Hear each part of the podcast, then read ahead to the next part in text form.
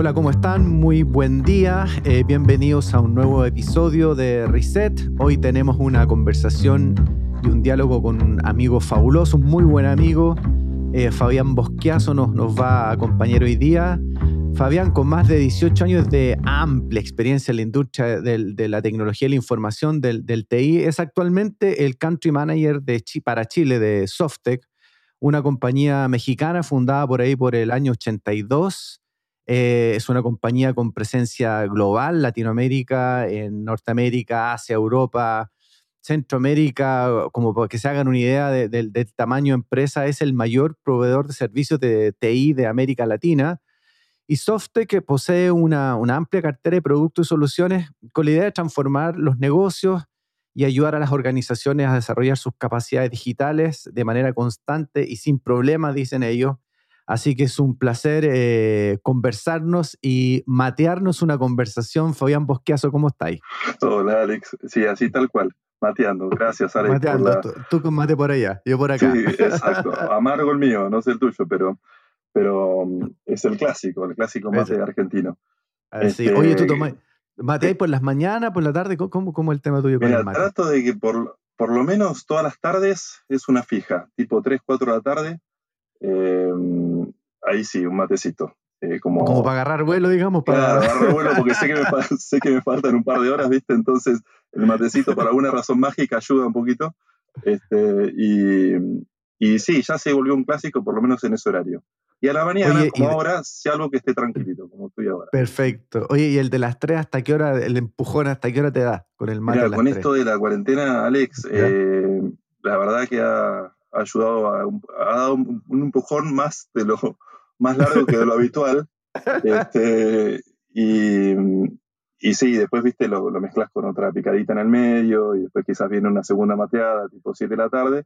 Y bueno, y, y de hacer, viste, de, lo que tenéis para el día. Pero, pero sí, el mate se ha vuelto un clásico. De hecho, en la oficina nosotros eh, llevamos mate, tenemos, somos un par de, de argentinos, varios chilenos que adoptaron el mate ya hace tiempo lo preparan mejor que nosotros, ya me parece, y, lo, llevan, lo llevan a la oficina. De hecho, habíamos estado juntos nosotros con vos eh, en algunas pues. sesiones de, así es. de donde, donde, estuvo el mate en el medio, así que es un clásico y, te relaja un poco, te ayuda a tener un poquito. Sí, hay mucho, ahí, se está hablando ahí una, una cultura ahí del mate en Chile, me parece. Son más cultores que los argentinos, de repente más estrictos. Oye, mi amigo, eh, Conversemos un poco. Fíjate que estamos, eh, tuve una, un episodio, un podcast con Wilson Pice de Microsoft. Tú, lo ubicas bien a Sí, muy bien. Buen amigo, un tipazo. Sí, exacto. Oye, y Wilson, uruguayo, claro. Y Wilson eh, nos, recordaba, me recordaba en la conversación esta famosa frase de el software se devora el mundo. ¿ah? Y, mm, y, en tu apreciación, como voy a entrar en, en terreno Fabián, ¿es posible separar las compañías digitales de las que no son digitales o definitivamente hoy día toda compañía es una compañía digital? Tenemos que entender la, digitalización o el, gen digital en la esencia de, toda compañía. ¿Cuál es, ¿Cuál es tu opinión al respecto? Y, Alex, mira, yo no sé si hoy es toda compañía es una compañía digital, lo que sí eh, estoy convencido que sí lo tiene que ser. Eh, las compañías tienen que mirarse como, como compañías que van desarrollando ofertas digitales o gestionan digitalmente, de hecho, sus negocios por un tema de seguridad del empleado, más cercanía a los clientes, eh, tener una dinámica quizás distinta a lo tradicional y para eso necesitan digitalizarse.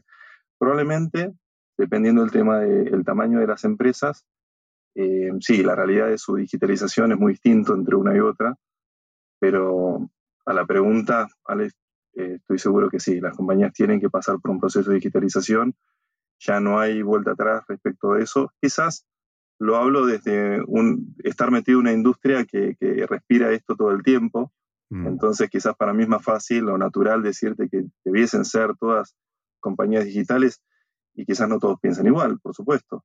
Eh, en mi opinión, creo que sí, creo que necesitamos eh, trabajar, apoyar a las pymes, por ejemplo, a pasar por ese proceso de transformación digital, de adopción digital, porque hoy es un mercado lo, lo, vemos, lo vemos en los mismos consumidores, ha cambiado el perfil del consumidor, la edad del consumidor ha cambiado mucho y son consumidores digitales, ¿no? Entonces, sí, yo creo que sí, se tiene que ir por ese lado. Oye, y mm, yo sé que es un tema complejo y da, y da, como hablábamos antes de empezar a grabar, por unas cinco horitas de conversación, pero en el, en el ABC de la digitalización, si tú nos pudieras hacer, ayudarnos a todos en entender eh, desde tu mirada, que, que, es bastante técnica y dirigiendo una compañía especialista en el tema, ¿cierto? De la más grande de Latinoamérica, por lo menos. ¿Cuál es el ABC de la digitalización? Cuando uno, una compañía dice, ¿sabes qué? Aceptamos el desafío, nos vamos a digitalizar. ABC, mm. ¿cuál es? Qué buena pregunta, Alex. Y, y, es una pregunta que creo que se, se están haciendo hace unos años, no sé si tantos, pero hace unos años atrás, se viene haciendo el directorio de las empresas, ¿no? ¿Por dónde empiezo? Mm. Que, o sea, claramente esto, dices, dicen algunos que es el tsunami digital, se nos viene algo muy grande, no queremos quedarnos atrás. Em, y, muchos se hacen la pregunta de esta, ¿no? ¿Por dónde tengo que empezar? Eh, empiezo por cambiar mi sistema de gestión, empiezo por, no sé, por, por llevar a todos a, todos mis sistemas a la nube, eh, escucho de, Internet of Things, escucho de automatización, que por dónde empiezo, ¿no? Así que es una muy buena pregunta que creo que todos, o sea, gran, gran, la gran mayoría de las compañías están en ese proceso hoy. Y no sé, por dónde podemos empezar, creo que podemos empezar de a poco, eh, con, tratando de, de, hacer pruebas, tener casos de uso con tecnologías que hoy están disponibles, que no son tan, tan caras, todo lo contrario, donde los proyectos no son tan largos, donde se pueden hacer casos de uso en par de semanas, explorar, probar si es que lo que realmente el negocio necesita. Si vemos que parece ser que lo que el negocio necesita, entonces nos metemos a algo quizás un poquito más eh, abarcativo y, y, que puede generar finalmente algo concreto para el negocio.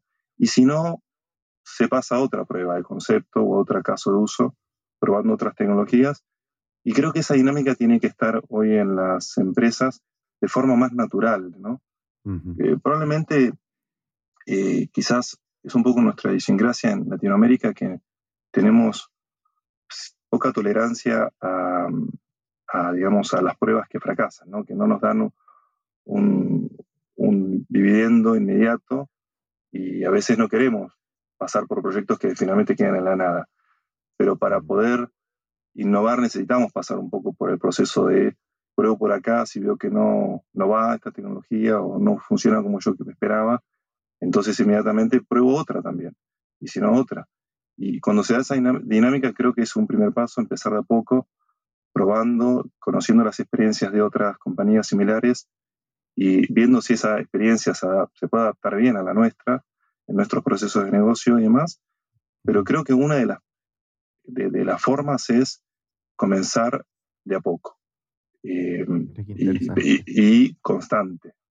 Eh, eso es otra cosa que a veces nos falta, a veces puede, puede, ser que tenga que ver con nuestra cultura, que nos entusiasmamos con una idea y lo aprobamos, pero por alguna razón una idea se nos cruza en el medio y, y dejamos de ser constantes con, una, con un convencimiento que teníamos detrás y tenemos que a veces volver a empezar otra cosa. La constancia o la consistencia a veces en las decisiones creo que es fundamental en esto de, de innovar. ¿no?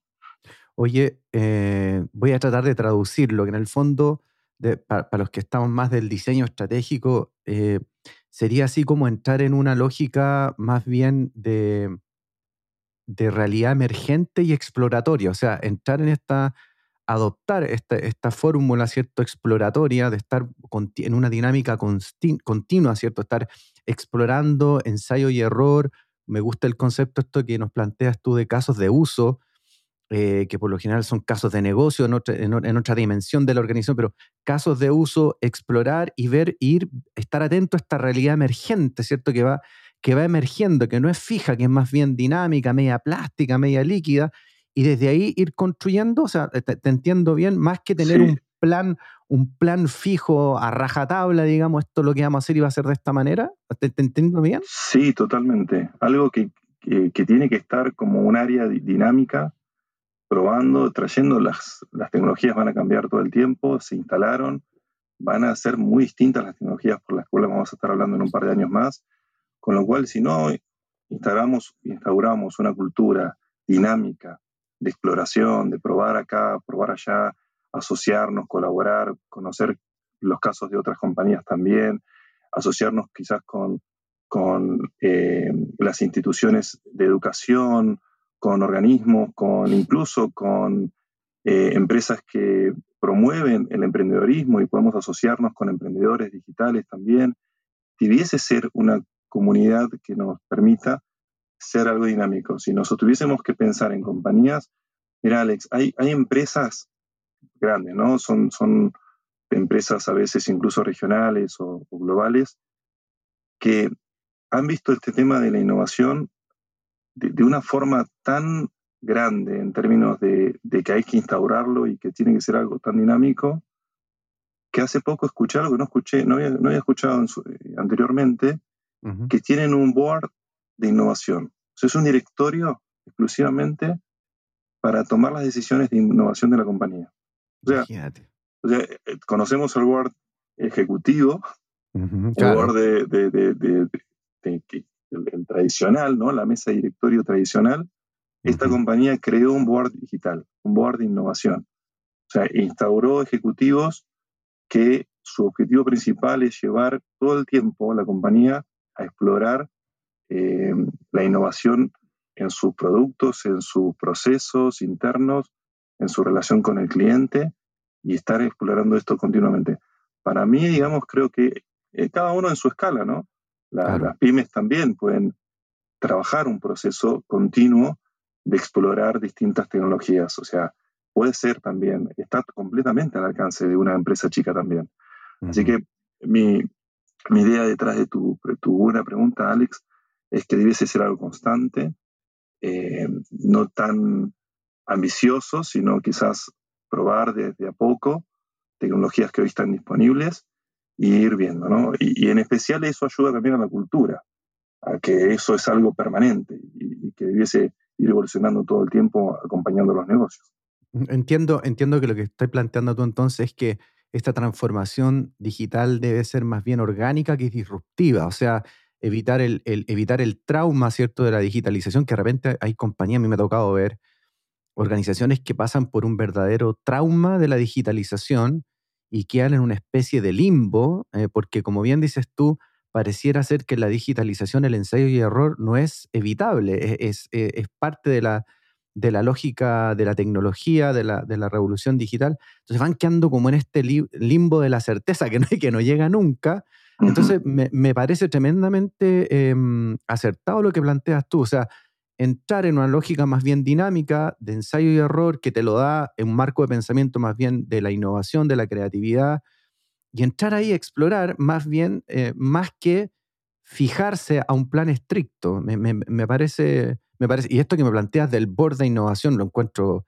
increíble. Yo, yo había llegado hasta ¿cierto? Eh, los sistemas operativos duales que le llaman para las organizaciones, que es tener el business as usual en un lado, ¿cierto? La, jerarquía, la eficiencia y la pirámide de la organización, y en paralelo construir un sistema operativo, una organización distinta que funciona en redes para encontrar posibles soluciones de la organización o de la empresa del futuro. Pero esto del board me parece, me parece espectacular. Sí, vos sabés que a mí lo que me gusta de ese concepto, Alex, que antes, un par de años atrás, escuchábamos bueno, las empresas tomaban la decisión de decir, bueno, voy a llamar al, este, no sé, al eh, Chief Digital Officer o al este, el Chief Innovation Officer. Y donde prácticamente la compañía dependía de una persona respecto mm. a las ideas de innovación de toda una organización gigante, pasando por una mm. persona, que, que, quizás tenía un par de personas que trabajaban con él, pero básicamente él era el responsable de traer la innovación a la organización. Y eso no ha funcionado tan bien como quizás se esperaba, ¿no? Eh, fue buena la iniciativa, era muy necesario tener un área que se encargue de eso, pero otras compañías que dieron un paso más dijeron, esto es algo colaborativo, esto no puede pasar por una persona.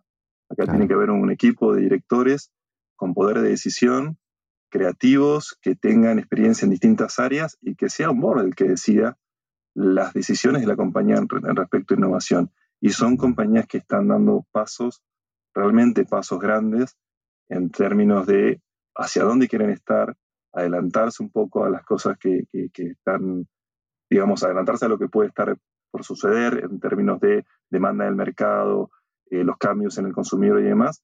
Productos que es una, que creo que es la fórmula correcta, que es, son mesas de colaboración, de, traer ideas y que las decisiones más importantes de innovación finalmente sucedan dentro de una mesa de experiencia, ¿no? de, varias personas que puedan aportar en esos temas.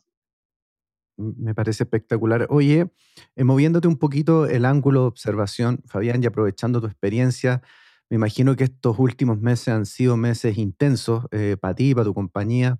Lo hemos conversado en paralelo ahí en nuestro, en nuestro WhatsApp, eh, de la intensidad que ha agarrado la, industria y mm, con, con, esta necesidad imperiosa de digitalizarlo todo, entrar en trabajo remoto, etcétera. Eh, ¿Cuál es tu panorama? ¿Qué, les ocurrió a las compañías en esta crisis? Cierto que en, el caso chileno, en el resto de Latinoamérica también hay casos similares, pero viene primero producto de un estallido social, ¿cierto? Y luego se suma toda la crisis del COVID-19. ¿Qué le pasó a las organizaciones, a las compañías en términos de la adopción digital? en qué se encuentran hoy día? ¿Qué tuvieron que enfrentar? ¿Cuáles han sido los principales casos? en los que tu, compañía, ¿cierto?, ha tenido que salir como al rescate. Yo me lo imagino como, como una especie de, bomberos digitales, digamos, ¿no? Sí. Mira, eh, mira, podemos hablar un poco sobre compañías en Chile. Tengo oportunidad ahora de trabajar para la región, eh, así que también hay casos para, para que se me vienen un poco a la, a la mente sobre, sobre casos en, en Colombia, en Argentina.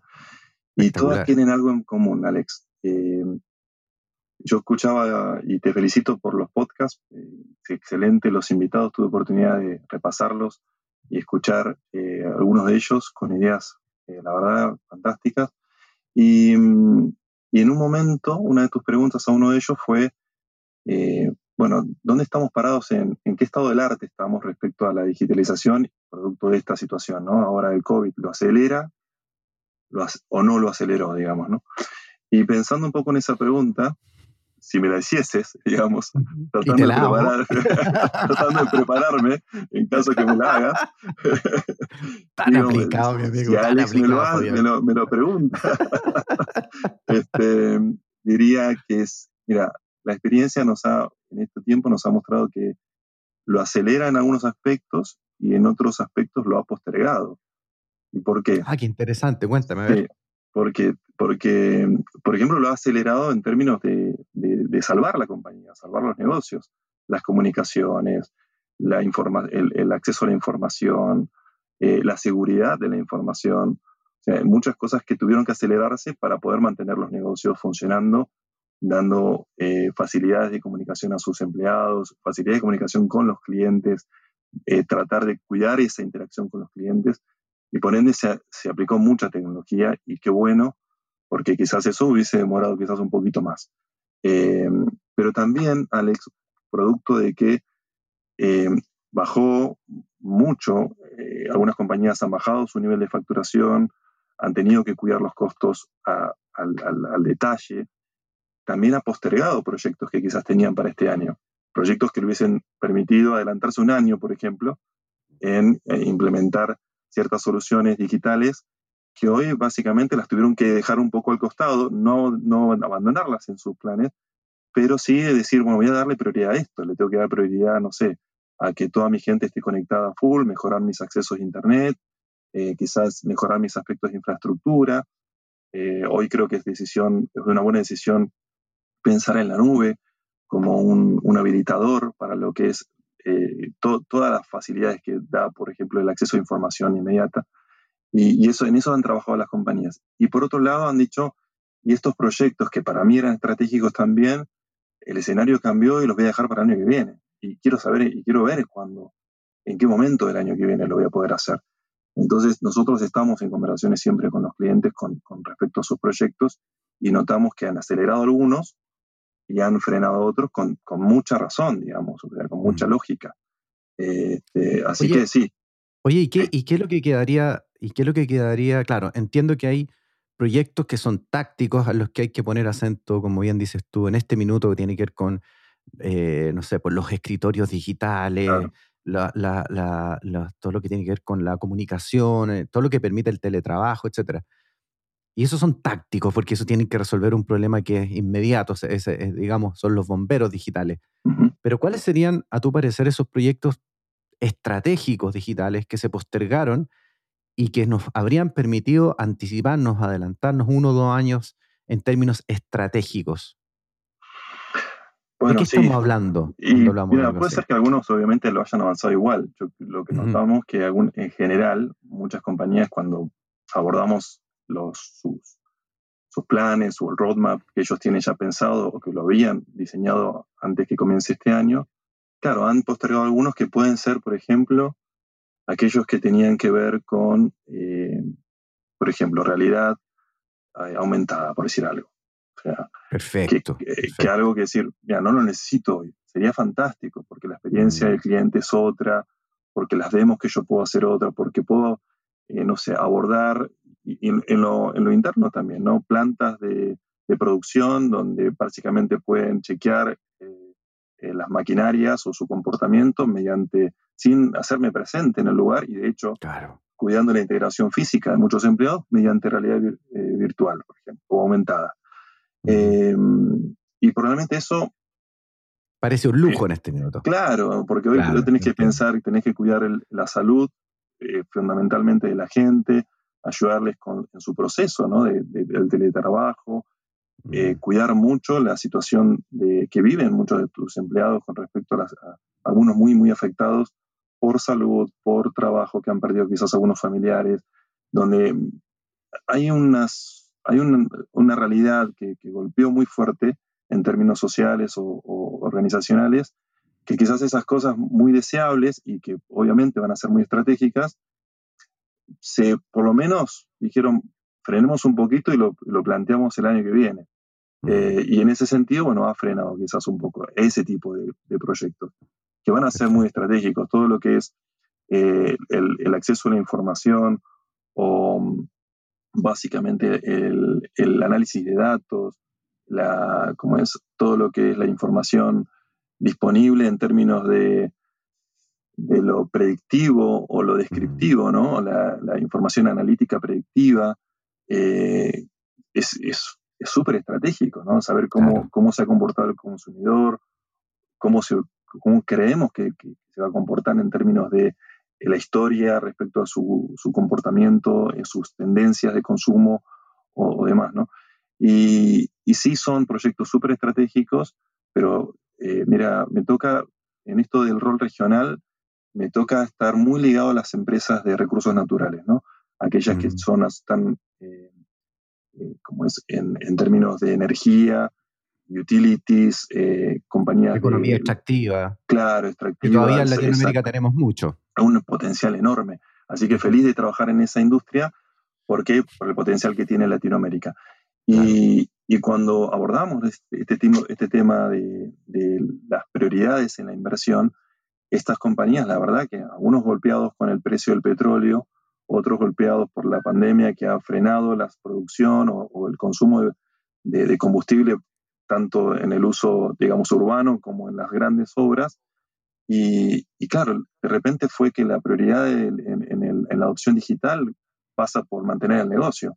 Las tres prioridades que hemos visto son cuidar la salud de la gente, cuidar el empleo de la gente y cuidar la rentabilidad de la compañía. Son las tres cosas que han se han puesto en la mesa y han sido general, independientemente de la industria, compañías que han ido por ese lado. Entonces, ¿qué hago para...? En modo sobrevivencia, en el fondo. Claro, exacto. Lo mm. otro es en modo de... Como es, uno es, ahora estamos en modo de sobrevivir y las otras inversiones son en modo de sobresalir, ¿no? O sea, cómo sobresalgo, este, por cómo me destaco. Y hoy por hoy necesito sobrevivir para quizás el año que viene me encaro eh, acciones que me puedan hacer sobresalir. Oye, eh, como bien dices tú, a ti tú, tienes un scope hoy, día más amplio que, que solamente ser el country manager desde Chile, sino que además tienes cargos regionales, entonces te, permite una mirada un poco más latinoamericana. Te quiero llevar a, la brecha digital entre las organizaciones, entre las compañías.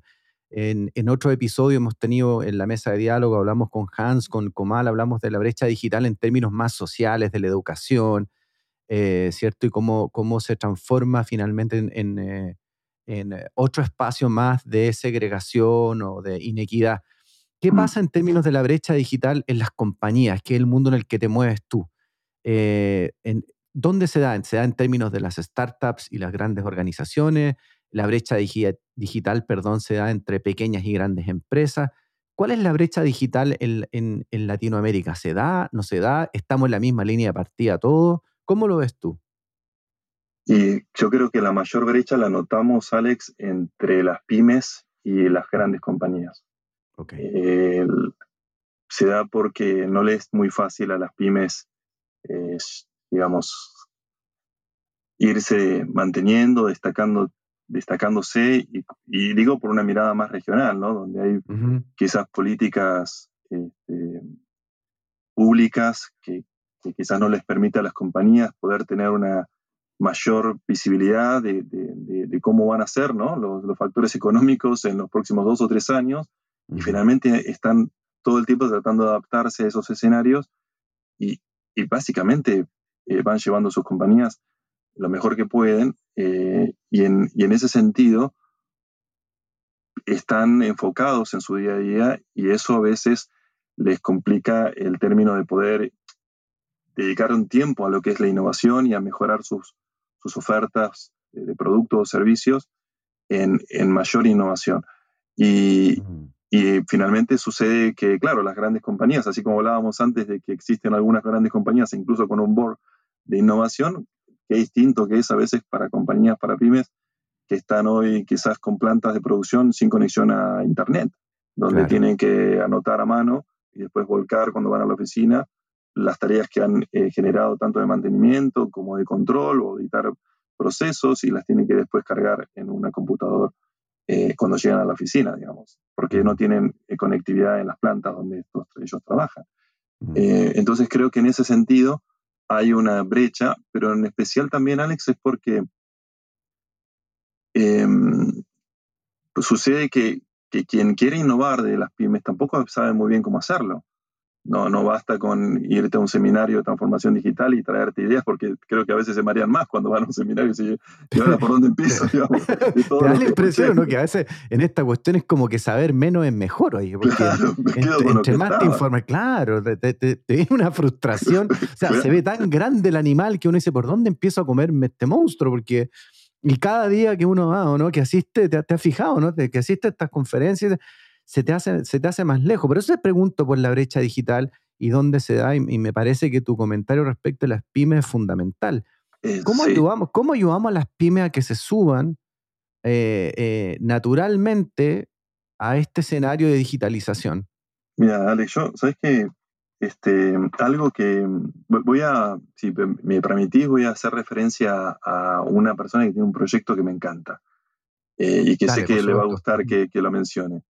Es a Iván Vera, el padre de la innovación en Chile. Claro, extraordinario. Este, bueno, Iván creó Turingo, una plataforma que justamente está pensada para ayudar a las pymes a encontrar un lugar donde por medio de la colaboración, experiencia de otros, capacitaciones y demás mesas de discusión, las pymes tengan un lugar donde aprender a innovar. Mm. Fantástico. Y, lo tiene pensado, por supuesto, para Latinoamérica, con un foco principalmente en nuestros países, también en México. Y su objetivo es ese, darle un lugar a las pymes para que tengan la posibilidad de interactuar, un poco borren desde los mitos hasta el hecho de no saber por dónde empezar, como hablábamos recién, y donde exista un espacio de colaboración. Me parece que el, tema de quizás del mentoreo social, el mentoreo colaborativo, tiene que ser eh, clave eh, en, estos, en este tiempo donde aprender del otro es fundamental, donde escuchar, donde guardar nuestros egos de que yo me las sé todas porque tuve 10 años de, éxito en mi pyme, hoy por hoy me puede cambiar esa situación y por ende es necesario aprender de las startups o, o de otra compañía quizás incluso más chica que yo, pero que tiene un dinamismo con su gente, con las implementaciones que ha hecho, eh, que, quizás tengo que aprender también, capacitarme, eh, bueno, nada, entonces aprender de cuán importante es lo cultural dentro de, los cambios en términos de adopción digital,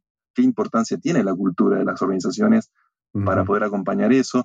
Y son, creo, aspectos que a veces las pymes no, no tienen ese espacio para aprenderlo. Eh, por esto que mencionábamos, ¿viste? A veces se pagan un, congreso de tres días y, vienen y dicen, bueno, me encantó, pero ¿por dónde empiezo? O sea, este, así que me encanta el proyecto de, Iván eh, Turingo porque busca eso, ¿no? Así que tiene ya eh, en, la, en su plataforma, tiene muchos este, miembros que quieren colaborar en estas ideas, así que creo que le va a ir fantástico. Fíjate que tuvimos en, algunos episodios pasados a Eduardo Águila de Ramón, que, tiene que, tiene por lo que entiendo, fue el primer contenido de Turingo y era de eh, liderazgo creativo. Él escribió un libro al respecto, incluso un capo Eduardo, un, un, súper tipo, eh, con una mirada eh, tremendamente interesante de la creatividad en este tema. Y ahí nos hablaba justamente de lo importante que fue para él que Iván lo considerara este proyecto. De hecho, le mandamos un, un saludo a Iván y lo estamos lo andamos buscando para que conversemos en este espacio también. Aprovechemos de, de sí, para conversar con él, porque de verdad lo que está haciendo, y no ahora, o sea, Iván lleva un rato largo tratando de apalancar y de generar un ecosistema de innovación digital eh, y ha estado, ha estado incluso em, haciendo estudios, mostrando data al respecto, así que súper interesante. Entonces, claro, estas, estas plataformas como, como Turingo, Iván y otras más, eh, deberían eh, llevarnos a, a, cortar la brecha digital entre las pymes ¿cierto? y las grandes compañías. y tú mencionaste ahí el aspecto cultural, que es donde te quiero empujar ahora. Mm. Lo conversamos en un par de reuniones ahí en tu oficina, eh, eh, con algunos proyectos, tuvimos un, asado incluso al respecto. porque es cultural. porque es cultural, ¿cierto? Ahí claro. un asadito ahí conversando. Eh, en ese minuto, cuando lo empezamos a hablar, no era tan claro, ¿cierto? Pero hoy día me parece que es de las cosas claras que tenemos, es que la transformación digital es antes que todo cultural, ¿cierto? ¿Y con qué nos encontramos ahí? ¿Con qué te encontráis tú en términos, y te traigo de nuevo a, las grandes organizaciones, a las grandes compañías, ¿con qué, con, qué nos encontramos en términos de, instalar un nuevo marco de pensamiento eh, digital? ¿Qué, es lo que está ahí obstruyendo, eh, obstruyendo la transformación, Fabián? Eh, mira, estaba pensando que está muy asociado a lo que venimos hablando de lo que, del tema anterior, con esto de Turingo y y las pymes y demás. Algo que, que incluso hemos charlado con Iván es la importancia del, del, haciendo. O sea, mm. nosotros podemos escuchar un montón de cosas, participar de mesas de discusión, incluso recibir capacitaciones, colaborar, escuchar la experiencia del otro, pero si, si, si me quedo con eso y no pongo en práctica y, y no salgo de mi zona, no digo de una zona de confort, sino una zona que, que, si no me desafío a mí mismo con respecto a empezar a explorar, em, básicamente no voy a poder aprender a innovar y no voy a poder pasar de una idea a crearla, a crear, digamos, un producto. Y, esto está muy asociado a la parte cultural nuestra. Decimos que, que, somos una compañía innovadora que, o, o, que queremos estar a la vanguardia un poco, pero no, no damos a veces el espacio para que la gente finalmente lo pueda pueda traer sus ideas y pueda trabajar en esas ideas para poder crearlas.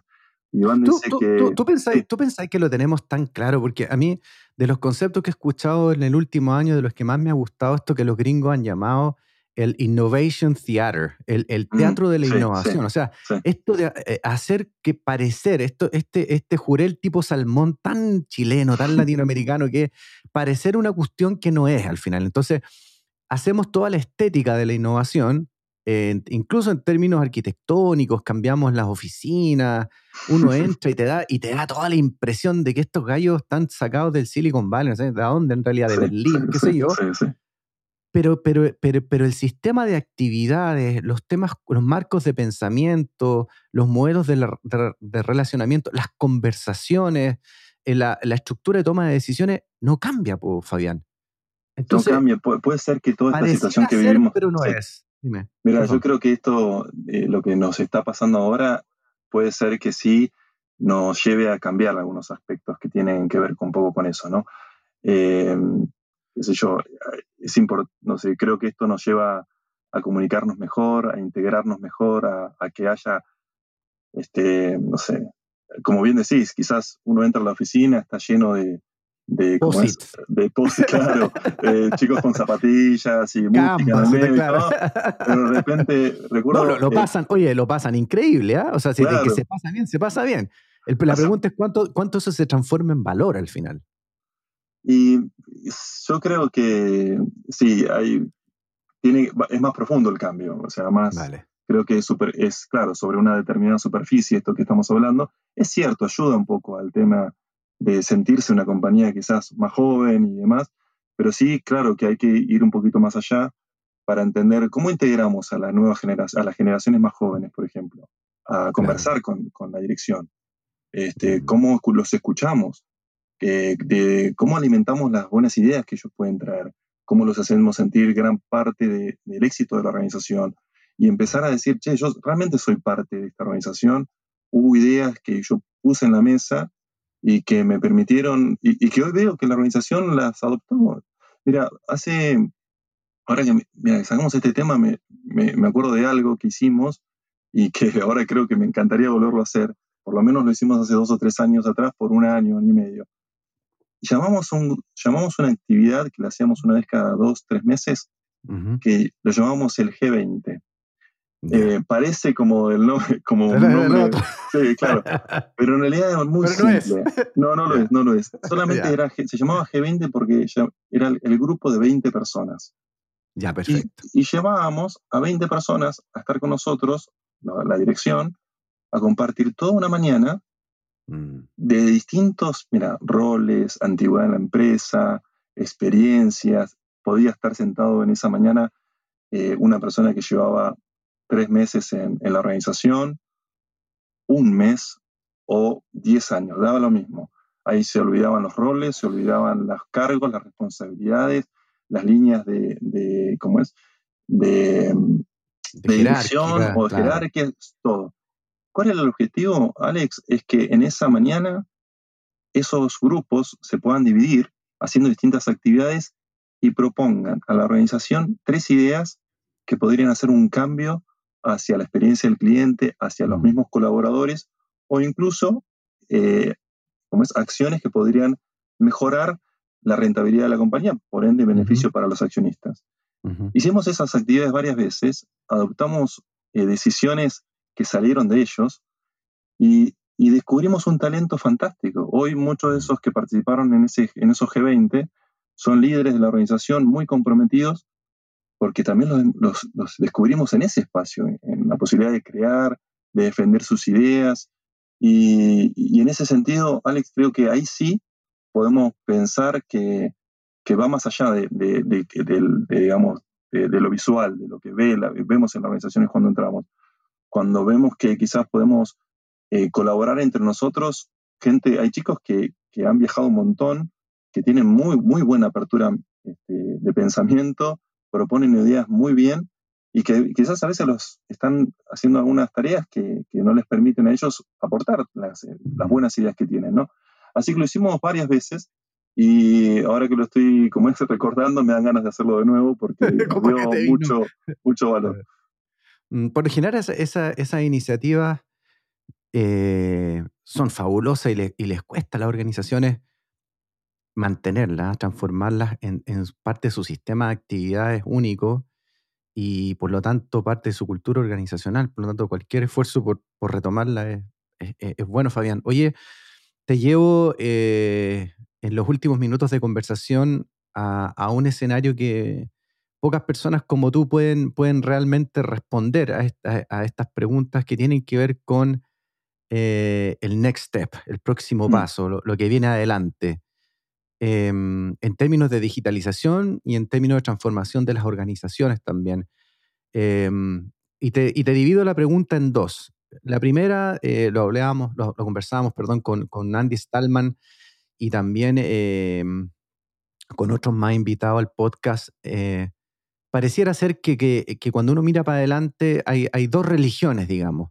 Una que dice que todo va a cambiar y otra que dice que no va a cambiar nada, que, que rápidamente vamos a volver, ¿cierto?, hacia atrás y a acomodarnos rápidamente con un par de adopciones y nada más, pero que transformación no va a haber. Y otro que dice que esto será un nuevo mundo, una nueva realidad. ¿A cuál de las dos te suscribes tú? ¿Y por, y, por qué? Y de ahí te dejo planteada la, la, última pregunta, es el next step. A partir de eso, ¿qué es lo que viene hacia adelante? ¿Qué son las tecnologías que van a transformar si es que así es la realidad? No lo va a cambiar todo, pero va a cambiar, Alex, ya está, ya, cambió. Eh, Alex, siempre estas cosas este, nos hacen cambiar la forma de, interactuar, la forma de trabajar, nos, muestran realidades que quizás las conocíamos en teoría y hoy las estamos comprobando, por ejemplo, el teletrabajo, y finalmente va a generar un cambio. No sé si va a ser tan grande, porque eh, tenemos muy arraigadas las costumbres y los hábitos, si no nos vemos a veces, o si la gente no vea, eh, no sé, no se ven sí, o, si las, las, personas a veces no van a la oficina, se siente, eso puede ser que vuelva a pasarnos, ¿no? Vuelven esos fantasmas de hacernos pensar que si, eh, como es, los colaboradores no están en la oficina y como que no estamos siendo muy productivos. Son fantasmas que hoy, ojalá no los tendríamos, pero, pero eso a veces es cultural y, está muy arraigado a nosotros. Pero creo, Alex, que sí, va a generar un cambio eh, en las organizaciones y, y, lo veo como un cambio, realmente un cambio muy, muy positivo. Sí es bueno quizás con esto del, del next step o el what next, digamos, ¿qué, viene ahora?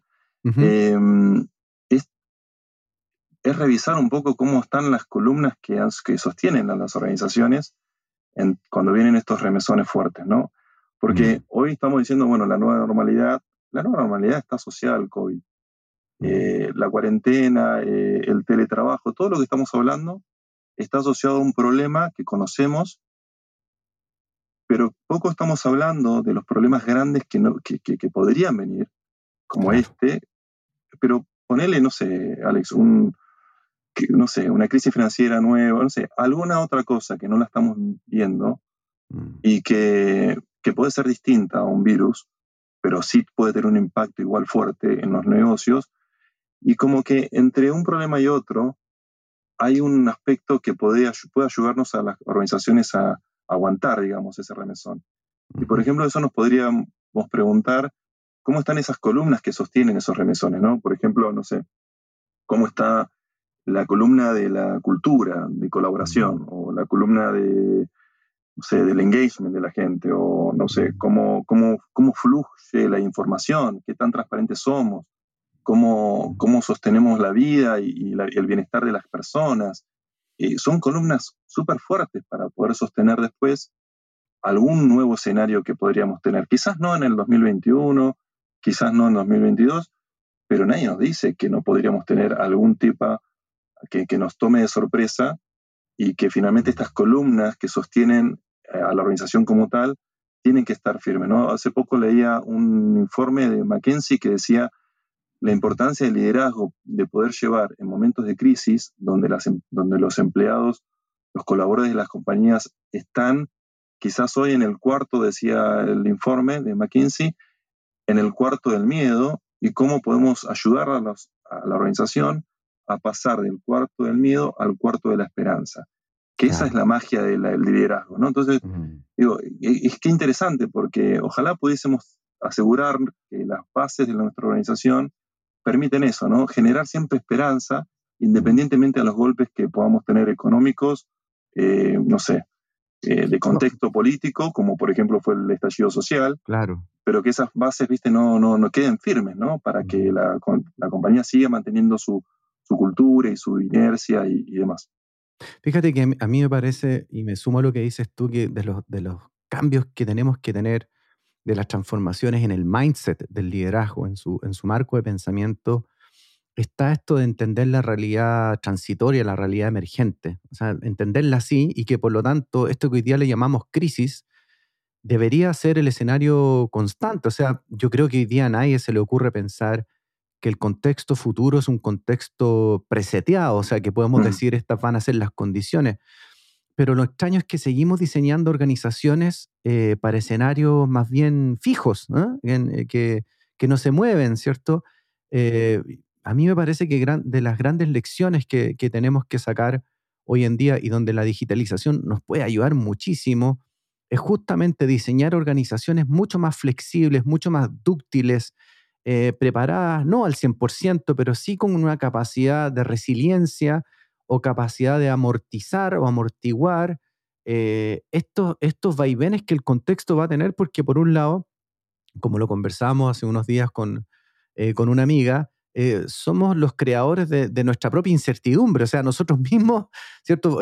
veía ayer un reportaje a lo que estamos avanzando en términos de robótica, por ejemplo, mm pretender que la robótica no va a cambiar las condiciones del contexto en las que operan las organizaciones es no haber aprendido nada. Entonces, por lo tanto, yo, claro, me sumo a lo que dices tú de revisar esas columnas, pero también revisar eh, el mindset de los líderes, o sea, esta necesidad que tenemos de rápidamente entrar en esta, la nueva realidad fija, ¿cierto? O sea, eh, a mí me da un, poquito de risa incluso de, de ver cómo ya estamos tratando de que esta nueva realidad, que es una realidad emergente y transitoria, se transforme lo más rápido posible en una realidad fija que nos permita certidumbre. Em, ¿Cómo hacen los líderes entonces de, tu escala para poder administrar esta realidad eh, que va a ser bastante incierta, bastante líquida, bastante, bastante dúctil en el futuro? ¿Qué, ¿Qué recomendaciones darías tú? A ver, con las... bueno, hay, hay, un aspecto que es la, empatía y la cercanía entre, nuestra, entre nosotros, ¿no? Esto de, creo que, no sé, nos ha pasado que en las organizaciones verticales, quizás hemos visto esa distancia que hay entre un cargo y el otro, una, una lástima, porque ahí se pierde una tremenda posibilidad de, aprender unos de otros, de colaborar y, incluso a veces sucede que están las competencias y creo que si podemos trabajar sobre esos aspectos para poder eh, aplanar un poco esas jerarquías, eh, mejorar la comunicación empática entre nosotros, ver líderes que sean realmente empáticos, que escucha. A veces vemos, no sé, un líder que, que puede preguntar, bueno, ¿qué tal? ¿Todo bien? sí, este, y, y, sigue con otro tema sin escuchar realmente lo que el otro le dice, ¿no? Este, ojalá que podamos ser líderes que si preguntamos todo bien, escuchemos realmente cómo está todo. Y, mm. y preocupar, preocuparnos, humanizar un poco. ¿Sabes que Hace poco, mira, estaba viendo, eh, ¿cómo se llama este programa? El, eh, el hormiguero, ¿no? Eh, el español, el programa español. así es. Y justo me mostraban a, eh, una, estaban los actores de La Casa de Papel y trajeron un robot, Sofía, eh, que interactuó con el conductor y demás. Entonces, en un momento el conductor le, pregunta, ¿para qué fuiste creado? Este, ¿para, qué fuiste creada? Le dice a Sofía, el robot.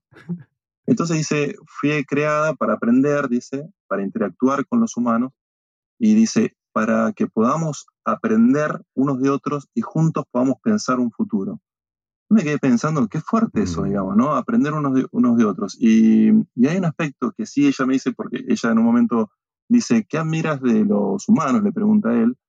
Y, y esta robot dice, admiro la, la, la capacidad que tiene el humano de crear, de emocionarse y de ser empático.